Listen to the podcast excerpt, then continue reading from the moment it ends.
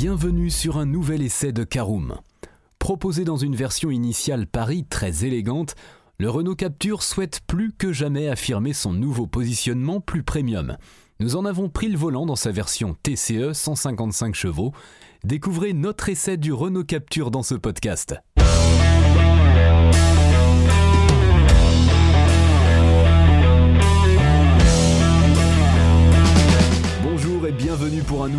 Des essais de Caroom. Chaque mercredi, on vous partage nos expériences, avis et notes sur les modèles que nous essayons pour répondre au mieux à vos besoins sur l'automobile. Caroom, c'est un comparateur de voitures neuves, d'occasion et de leasing, mais aussi un guide d'achat qui vous accompagne et vous conseille dans toutes vos démarches automobiles. Bonjour à tous et ravi de vous retrouver cette semaine pour un nouveau podcast consacré au Renault Capture. En première partie, nous en étudierons l'extérieur et le design, en deuxième partie, le poste de conduite et l'habitabilité. Nous verrons ce que vaut notre Renault Capture sur la route en troisième partie. En quatrième partie, nos notes et avis sur l'essai. Et en cinquième et dernière partie, un bilan global de notre essai du Renault Capture. Alors entre Renault et son Capture, c'est une jolie histoire qui dure depuis maintenant quelques années et qui ne devrait pas s'arrêter de sitôt. Lancé en 2013, le SUV urbain aux losanges succède alors au Modus, qui avait alors connu un succès assez mitigé malgré sa silhouette innovante et avant-gardiste, sans le savoir.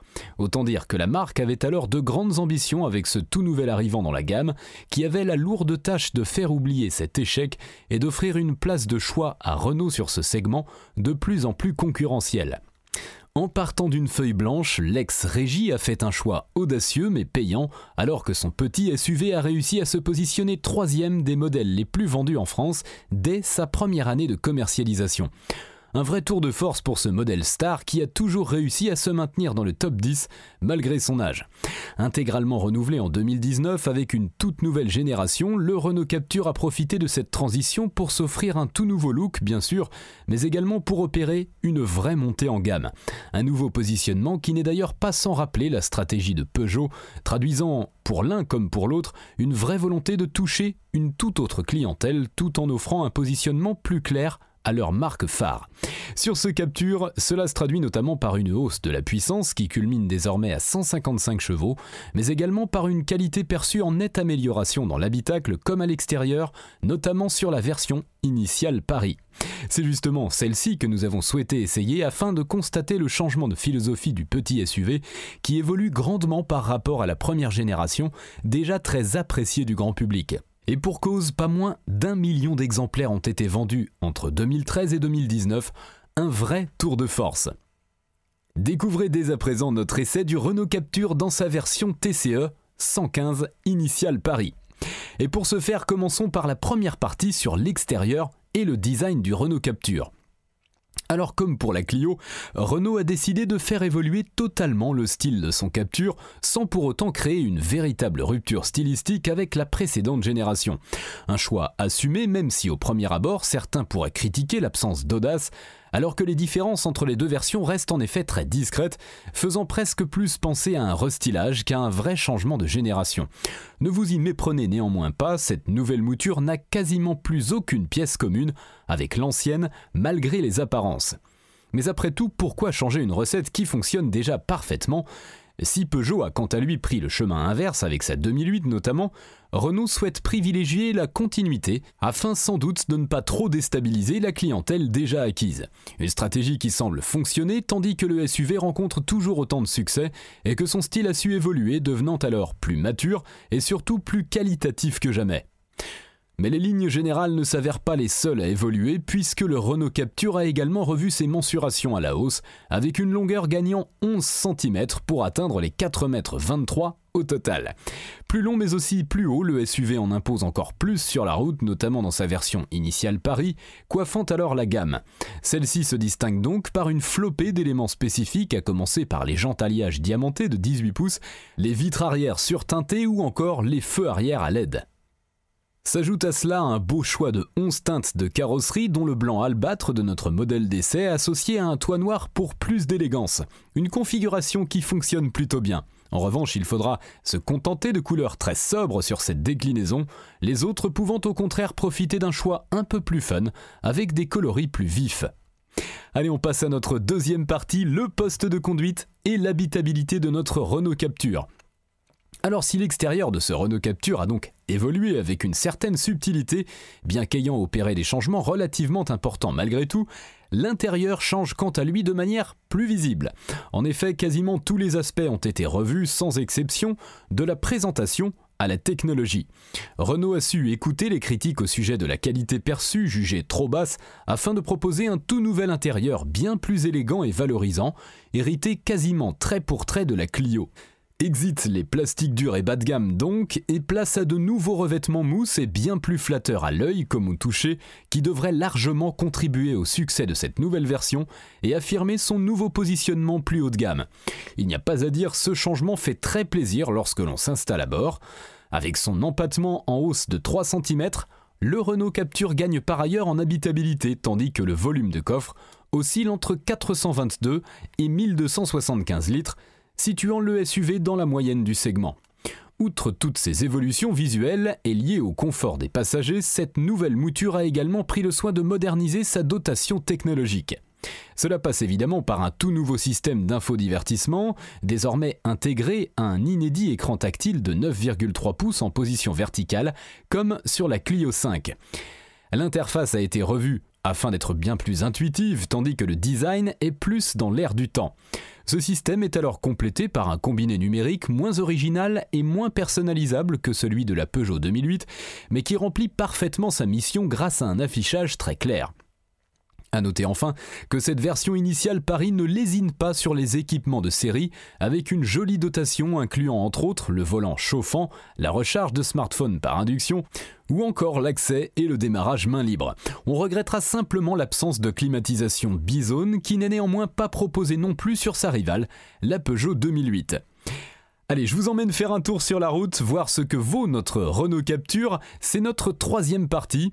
En renouvelant son SUV, Renault a souhaité offrir plus de choix à ses clients, notamment en ce qui concerne les motorisations, avec des versions essence et diesel dont les puissances s'échelonnent désormais entre 100 et 155 chevaux.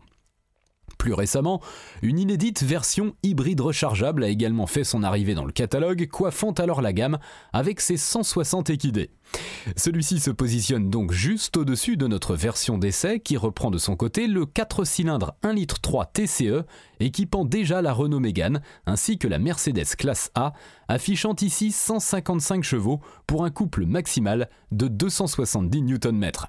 A noter que ce moteur arrivé sur cette nouvelle génération n'est disponible que sur les finitions les plus hautes, c'est-à-dire à partir de la version intense.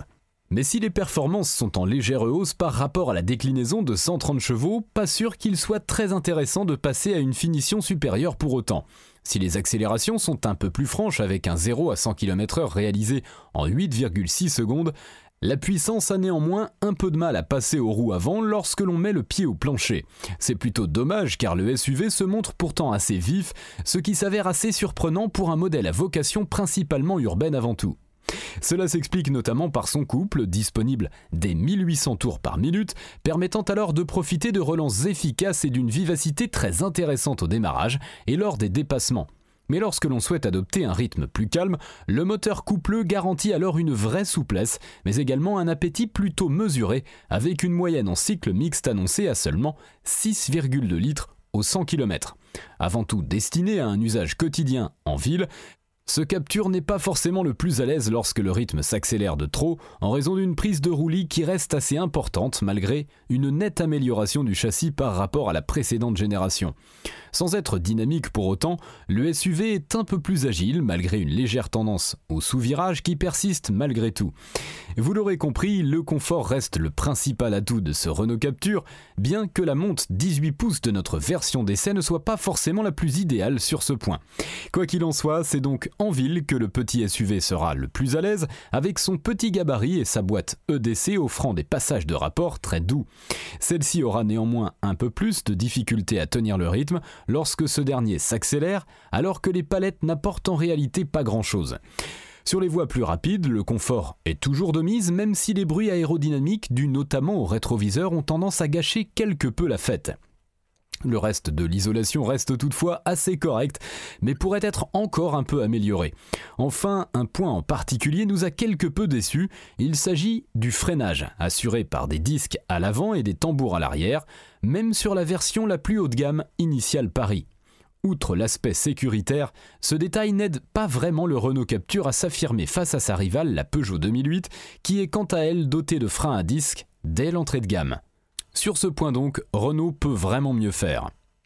Allez, on passe à notre quatrième partie sur nos notes et avis de l'essai de notre Renault Capture avec quatre catégories en lice, vous les connaissez, esthétique, conduite, praticité, rapport qualité-prix, et une note sur 5 pour chacune d'entre elles. On commence par la note sur l'esthétique, c'est un 4 sur 5, réinventé avec subtilité, le Renault Capture gagne en maturité. En conduite, 4 sur 5 également, profitant d'un châssis retravaillé, le SUV gagne en confort et en dynamisme. En praticité, là encore, 4 sur 5. C'est une très bonne note donc, avec son empattement en hausse et son volume de coffre plus que correct, le Capture s'avère dans la moyenne haute du segment. Enfin, en rapport qualité-prix, là également 4 sur 5, bien équipé et affiché à partir de 27 300 euros, le Renault Capture reste un bon compromis. Voilà, c'est l'heure du bilan global de notre essai du Renault Capture. Très nettement amélioré par rapport à la précédente génération, ce Renault Capture se révèle très convaincant sur de nombreux points, à commencer par les prestations routières, avec un juste compromis entre le dynamisme et le confort, bien entendu. Le SUV n'est pas exempt de défauts, mais l'ensemble reste tout à fait correct, lui permettant alors de bien se positionner sur un marché de plus en plus concurrentiel.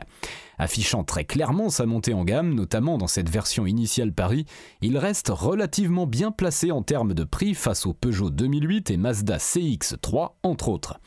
Défi réussi pour le SUV urbain qui réussit donc à se réinventer sans perdre ce qui a fait le succès de la première mouture lancée en 2013.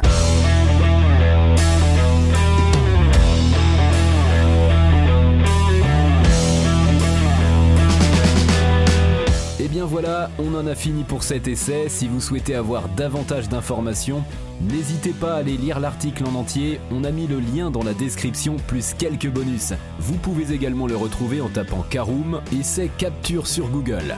Et si vous avez encore des questions, vous pouvez laisser un commentaire sur l'article ou les poser sur notre forum.